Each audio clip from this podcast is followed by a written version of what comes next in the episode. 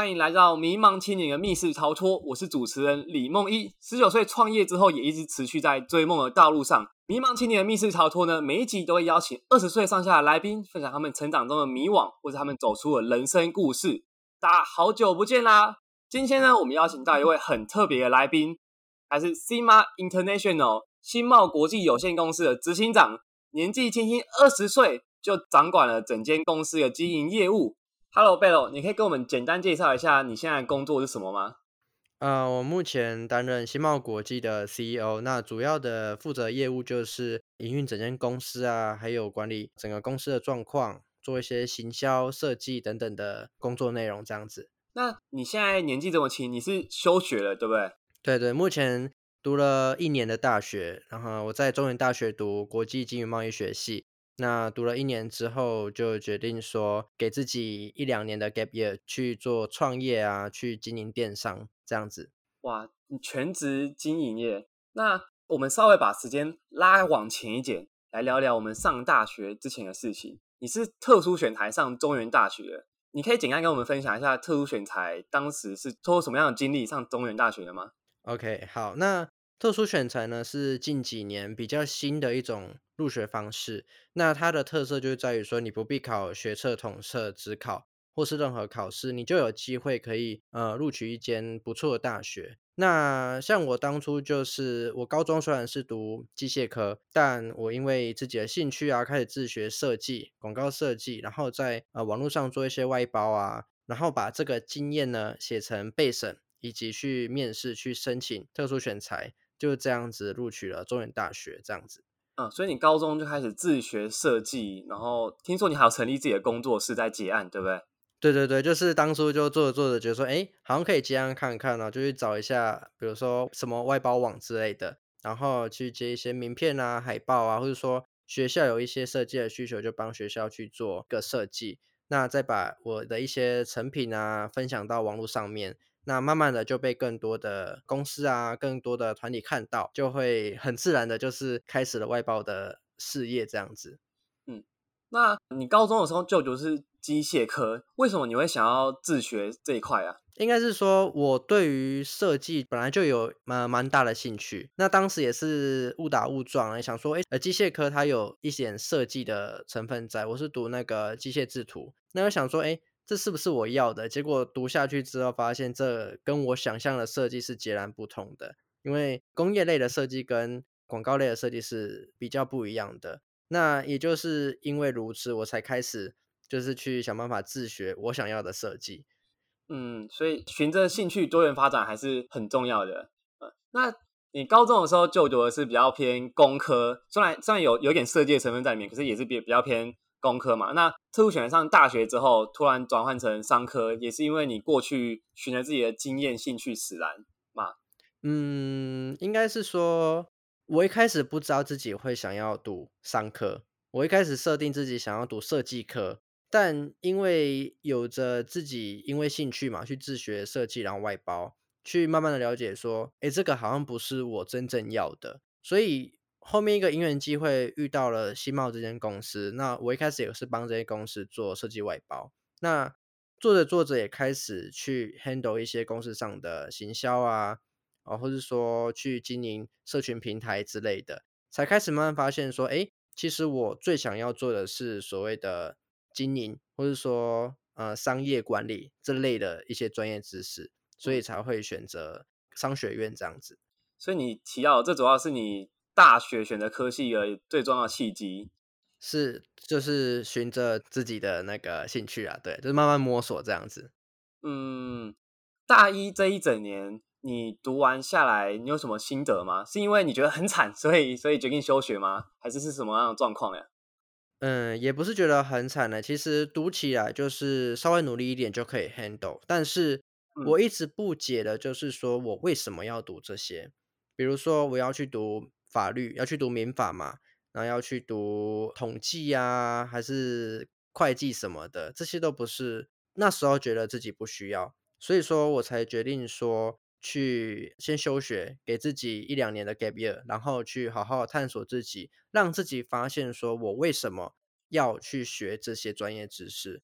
我觉得，呃，现在大部分大学生都会有个困境，就是说，因为不知道要干嘛而去读大学，而读了大学学了科系也不知道学了要干嘛。那如果说我们今天能够先发现我们为什么要读这些科目，然后我们再回到大学去研读这些科目，是不是会比较轻松，也比较合乎逻辑呢？嗯，原本概念是学以致用嘛，就是我们好像会说一个八十二十法则，好像呃去学校里面学了一百，那最后八十趴忘记了，然后只有二十趴记得，那可能这其中就只有八十趴都没有用到，最后真的只有二十趴用到了。如果反过来说，就是用以自学，就是你实际到商场里面或是到一个领域里面实战，那学到的东西会相对更扎实。是是是，就是先发掘自己真正想要的是什么。我们再去依据自己真正想要的去做学习，而不是说就是台湾的教育就是什么都塞给你，结果你也读不出一个方向来。这样我觉得进入到职场会非常痛苦。嗯嗯，哎，我相信大家应该都蛮能够理解你当初说，哎，你是先接案 C 嘛，International 就新茂国际的设计外包，可是呃，你后来越来越多的工作，像是行销啊，或者是甚至是一些内部营运，可是。后来当到了 CEO，就是整间公司的执行长，我觉得这有点奇妙，你可以跟我们分享一下吗？好好，因为当初跟新茂有所渊源，就是因为外包这件事情嘛。那做着做着，我们也配合了快要两年了。那在配合一年的时候，因为呃原本的创办人他有其他的目标必须去执行，等于说他没有办法再继续照顾自己的事业这样子。那他就问我说：“要不要呃来玩玩看电商，就是来经营这间公司看看？”那我就决定好，我们就来尝试看看，所以才会变成说今天成为这间公司的 CEO，然后去做产品啊，去做一些新的行销啊，去做一些呃比较有挑战性的事情。那你现在正式接下来 CEO 之后，你可以跟我们分享一下你平常的工作内容是什么吗？OK，好。那其实创业跟去找一份工作做，其实这两者是截然不同的。嗯，那基本上我们今天去一间公司上班，都是别人跟你说你要做哪些事情，你有哪些事情要处理。但是如果你今天是到一个创业的角度之后呢，你要做什么，你要怎么做，然后你要怎么安排，都是自己要去生出来的。所以说，像我自己的工作性质，并不是朝九晚五，每天要做一样的事情。哦，通常都是看有没有一个这个期间有没有一个计划，比如说我们这段时间是做泽泽募资，哦，上市一个新的产品，那我这段期间可能呃一年或是两三个月，就是一个周期，会一直忙于一两件事情，就是不会都是非常规律性的在做这样子。嗯，就是不同时期有不同的专案。对对对，有不同的一些工作的内容。那接下来新茂国际的 CEO。可以说是你休学的其中一个主因吗？嗯，不算是。其实最主要的主因就是因为读了一一整年的大学，就是虽然知道自己未来要做什么，但是我还是不知道为什么要学这些科目。哦，尤其是统计啊、经济啊这种比较书面上的东西。那像我现在就接触了广告投放，我就会想要去搞懂所谓的统计。所谓的呃行销分析等等的，所以我才会知道说，哎，我今天学统计的目的是什么？嗯，对，带着目的回到学校里面。对对对，你那个方向嘛，不然你什么都学，就是什么都学不好。嗯，这个节目是迷茫青年密室逃脱嘛，人生就像密室逃脱一样，你永远又不知道你自己处在一个什么样的密室之中，永远也不知道你会找到什么样的线索，怎么样，什么时候用什么方法逃出去。那贝洛，你觉得你现在处在一个什么样的密室之中呀？嗯，我是不会把它解释成人生就像一个密室，但是我会把它想象成一个无止境的迷宫，或者说更贴切一点，就是一个无止境的移动迷宫。为什么这样说呢？是因为当你踏出了学校，到了职场上面，你会发现会有非常多的因缘际会，会有非常多的呃新的事物，而不像。之前在学校一样，就是非常封闭性的，你做什么就会有什么回报，那你接触了什么就会遇到什么人，而是说你当你踏入到职场之后，你做了一堆的努力，但你不一定会有回报，而且有可能会败了整个身家。嗯，那为什么我说就像个移动迷宫呢？就是说有时候我们自己做了一些努力。会遇到一些人，而遇到一些人之后，会有更多不一样的方向。对，就是那个迷宫的入口会一直不断的变换，它不会就嗯是个非常固定的一个轨道。对，这是我认为人生比较像是移动迷宫啦。对，嗯，我相信有看过《移动迷宫》的观众应该都知道，《移动迷宫》是有一个终点的。那你觉得你人生中的这个移动迷宫啊，终点会是什么？呃，对我来说，不管是密室逃脱，或者说移动迷宫，它就算有终点，也是另一个开始。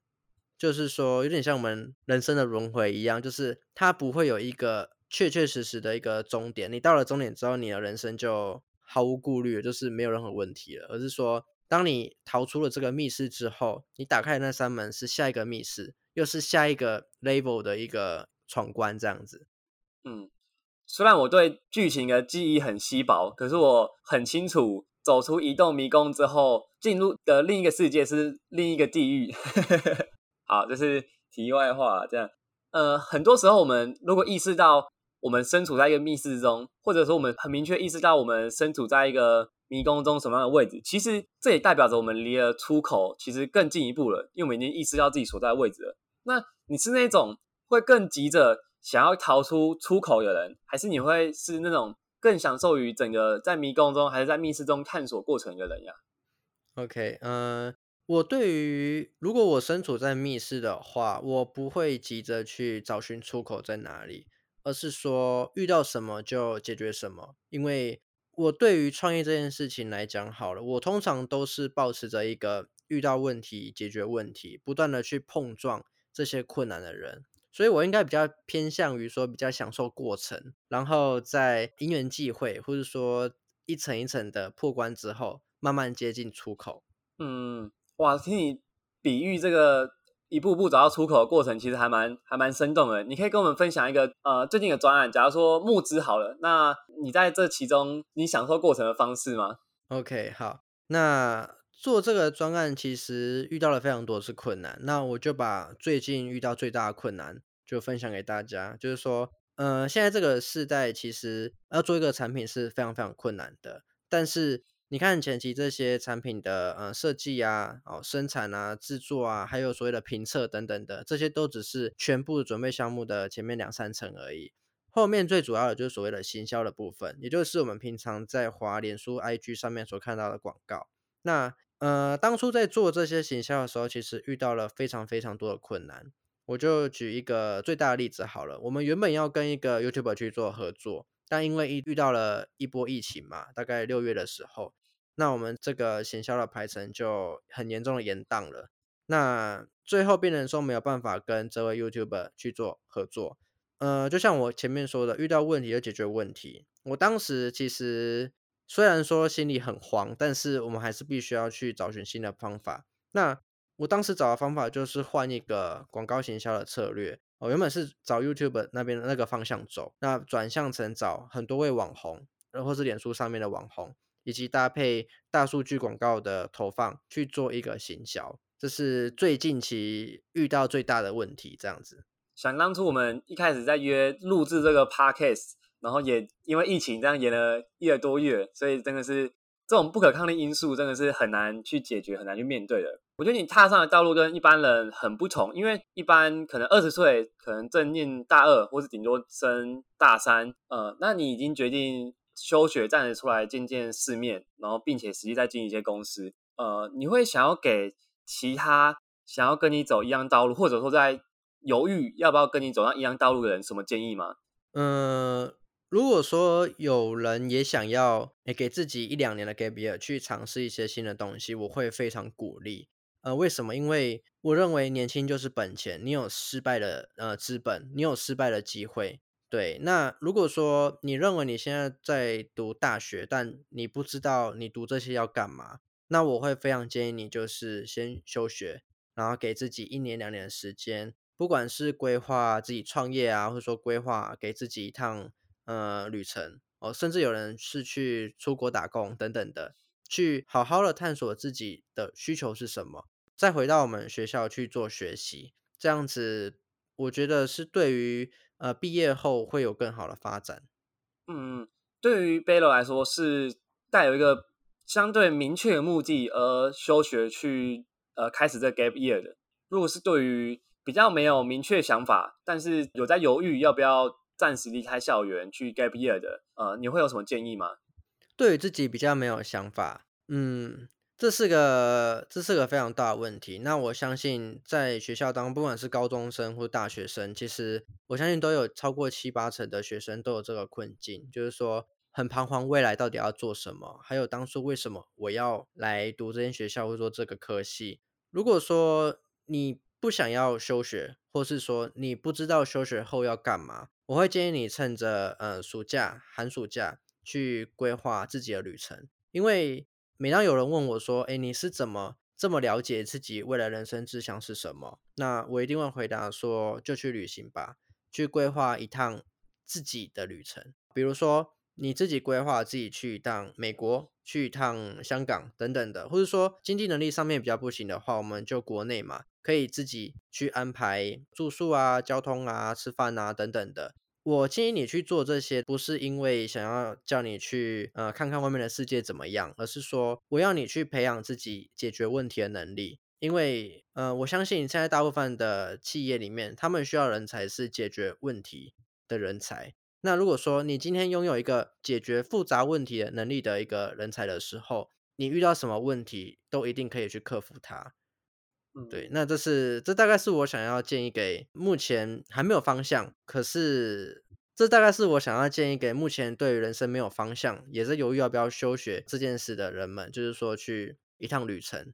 嗯，对。那如果再把时间点拉往更早一点点，是还不确定为什么要上大学，那上大学要念什么科系的这些人，你会有什么建议吗？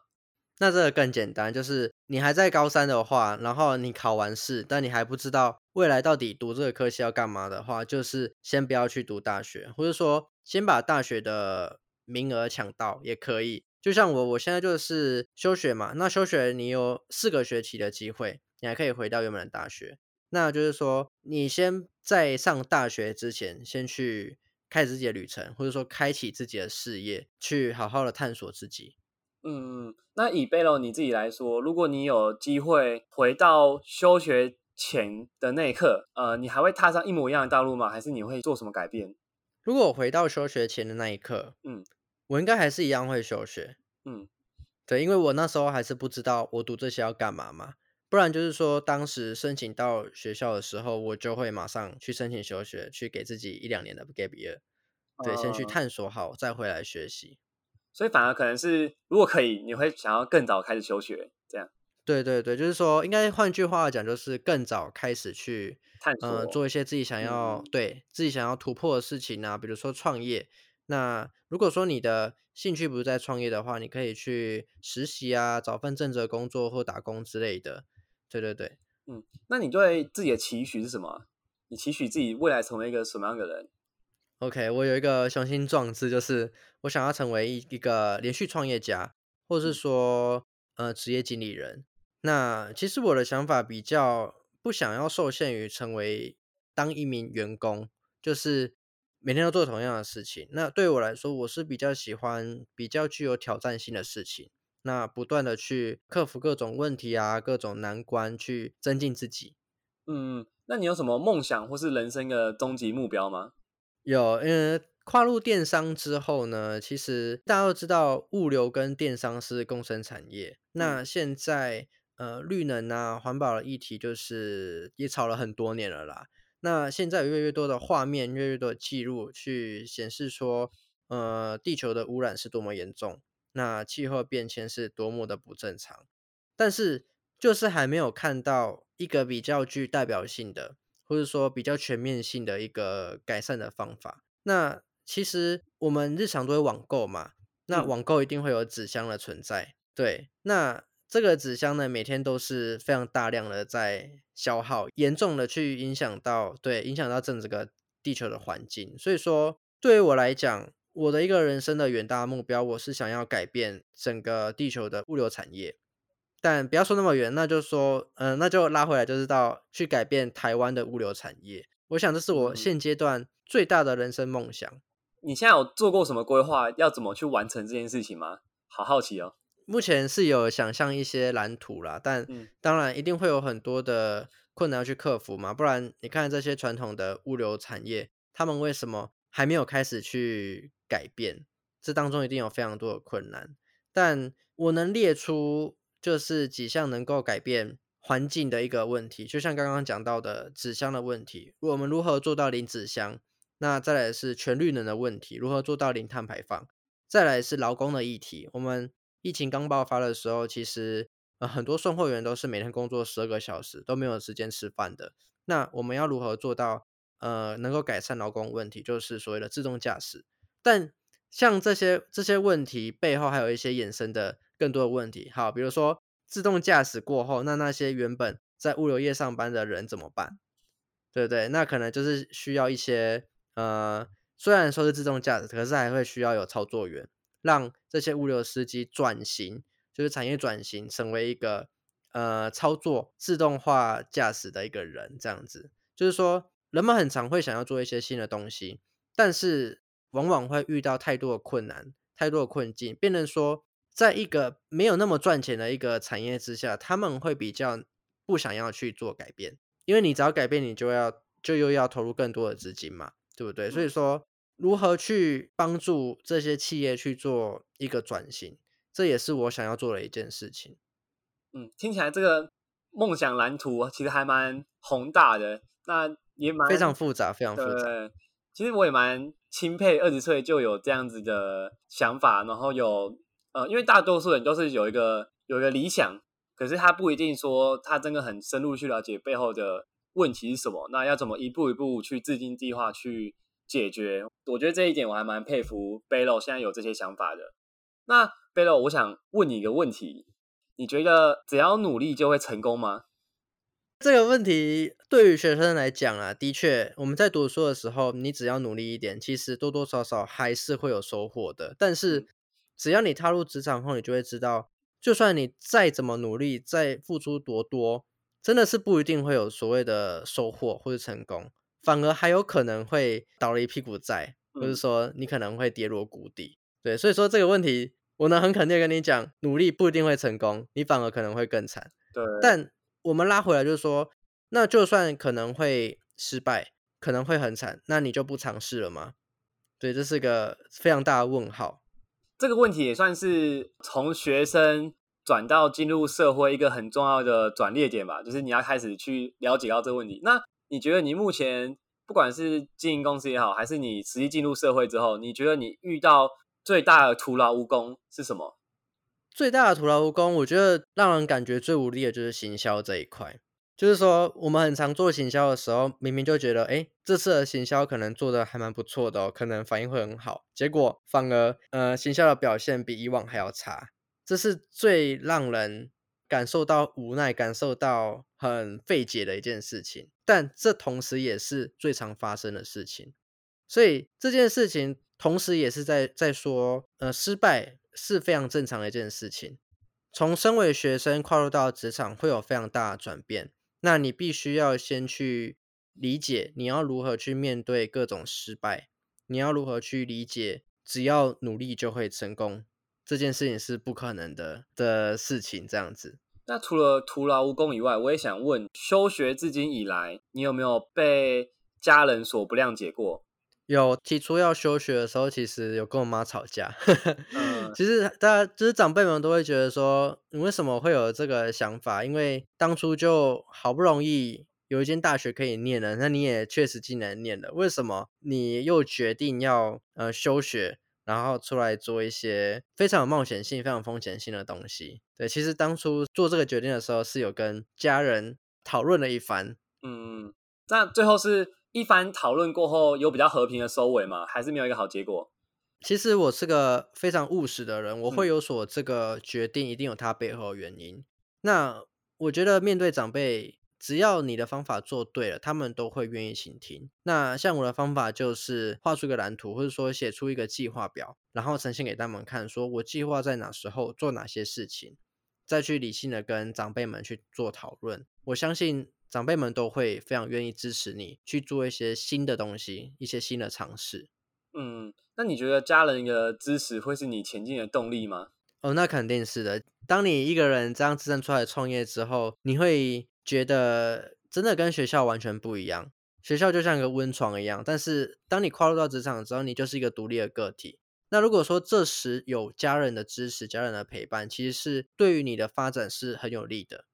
嗯，因为你刚刚有提到，呃，如果好好去跟家人说，一般家人都会谅解，就会去支持你。可是可能有些案例是家人后来不认同他可能想要做的事情，或者有人可能还是坚持去追梦着。那对于这样的伙伴，你有什么？温情喊话之类的吗？其实这种问题也是也是有听过啦，但在我的观念里面，人生是你自己的，你想要做哪一些决定，想要做哪一些改变，你都可以去做。但是你同时也要知道，你做了这些决定之后，你所要承担的风险跟后果。对你不能说你就是一昧的只想做自己的事，然后最后失败了，又想要。得到家人的帮助，我是觉得就是像我当初做休学这个决定，我也有做好失败的准备。就像现在募资并没有那么顺利，因为一个意外的疫情就影响了非常多。但是我能够有那个机会、那个能力去自己去承担这一些风险跟后果。那我相信你只要把你的蓝图规划好，你要帮自己留一个后路。就算你失败了，你还有一条路可以走。对，就是说到底，就是你要对自己负责啦。嗯，因为像很多家庭来说啊，可能有时候家里会争吵，反而不是呃那个问题本身，而是那个问题后面衍生出来的情绪问题，然后大家没有好好的面对它。因为有时候你可能说了一些话，然后是跟那个 问题本身没相关的，然后就造成大家的不快乐。那我觉得有时候不管你做对于自己的客户啊，还是对于自己团队其他成员也好，那我觉得你可以这么务实，还蛮还蛮厉害的。可能个个人的个性啊，这跟个性也比较有关。嗯，那你有规划什么时候会想要找其他伙伴一起奋斗吗？其实能不能找伙伴，其实这个就是看因缘机会，还有呃一整公司的走向跟规划。那在未来有没有机会呢？是有可能的。对，就是在不同的阶段都会遇到不同的机会。那只要自己准备好了，机会来了就可以抓住。那这时候再去拓展团队也是也是不急啦。对。那你可以帮我们介绍一下新茂国际这一间公司吗？那我们主要是做保养品产业的。那一开始呢，我们是面向东南亚国家去做一个外销。那近几年来，因为公司上政策上面的一些转变，我们又回来做台湾的市场。那目前呢，在泽泽募资上也有做新的产品的募资。那你们主要提供的服务是什么呀？就是电商品牌，然后我们是以保养品为主的一个电商品牌。那在未来呢，可能会融入更多的元素去做公司的发展。对这个，大家可以拭目以待。最近新茂国际正如火如荼进行了就是募资专案啊，可以跟我们介绍一下这个募资专案吗？OK，好，那现在在泽泽募资上可以搜寻呃水抛光。这三个字就可以看到我们近期的最新的募资计划。那这个募资计划呢，是我休学以来最大的一个 project。那这主要是在做一个焕肤精华，水抛光焕肤精华，那可以去改善你脸上的粉刺啊、角质、毛孔等等的问题。对，这是最近期的一个计划。那像现在夏天也也到了，那相信。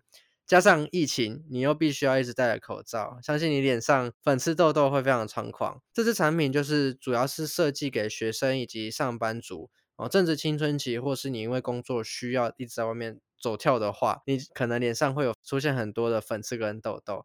这个焕肤精华呢，是我找到一位。看着我从小到大的阿姨，她做这个保养品调配已经超过十六年了，所以是相当有经验。所以我相信用在我自己脸上有所改善，那我也分享给很多的朋友去做使用，也得到了非常好的回馈。所以我想说，就把这个产品给做出来，分享给更多的人去使用，希望能够帮助到更多人去改善你脸上的问题。对，这是我做这个募资计划的初衷。哇，你刚有提到，所以整个募资计划几乎都是你自己一个人把它撑起来的。就除了研发，是有找认识的阿姨一起合作。那你是怎么规划这一整个专案的呀？这么多事情要做。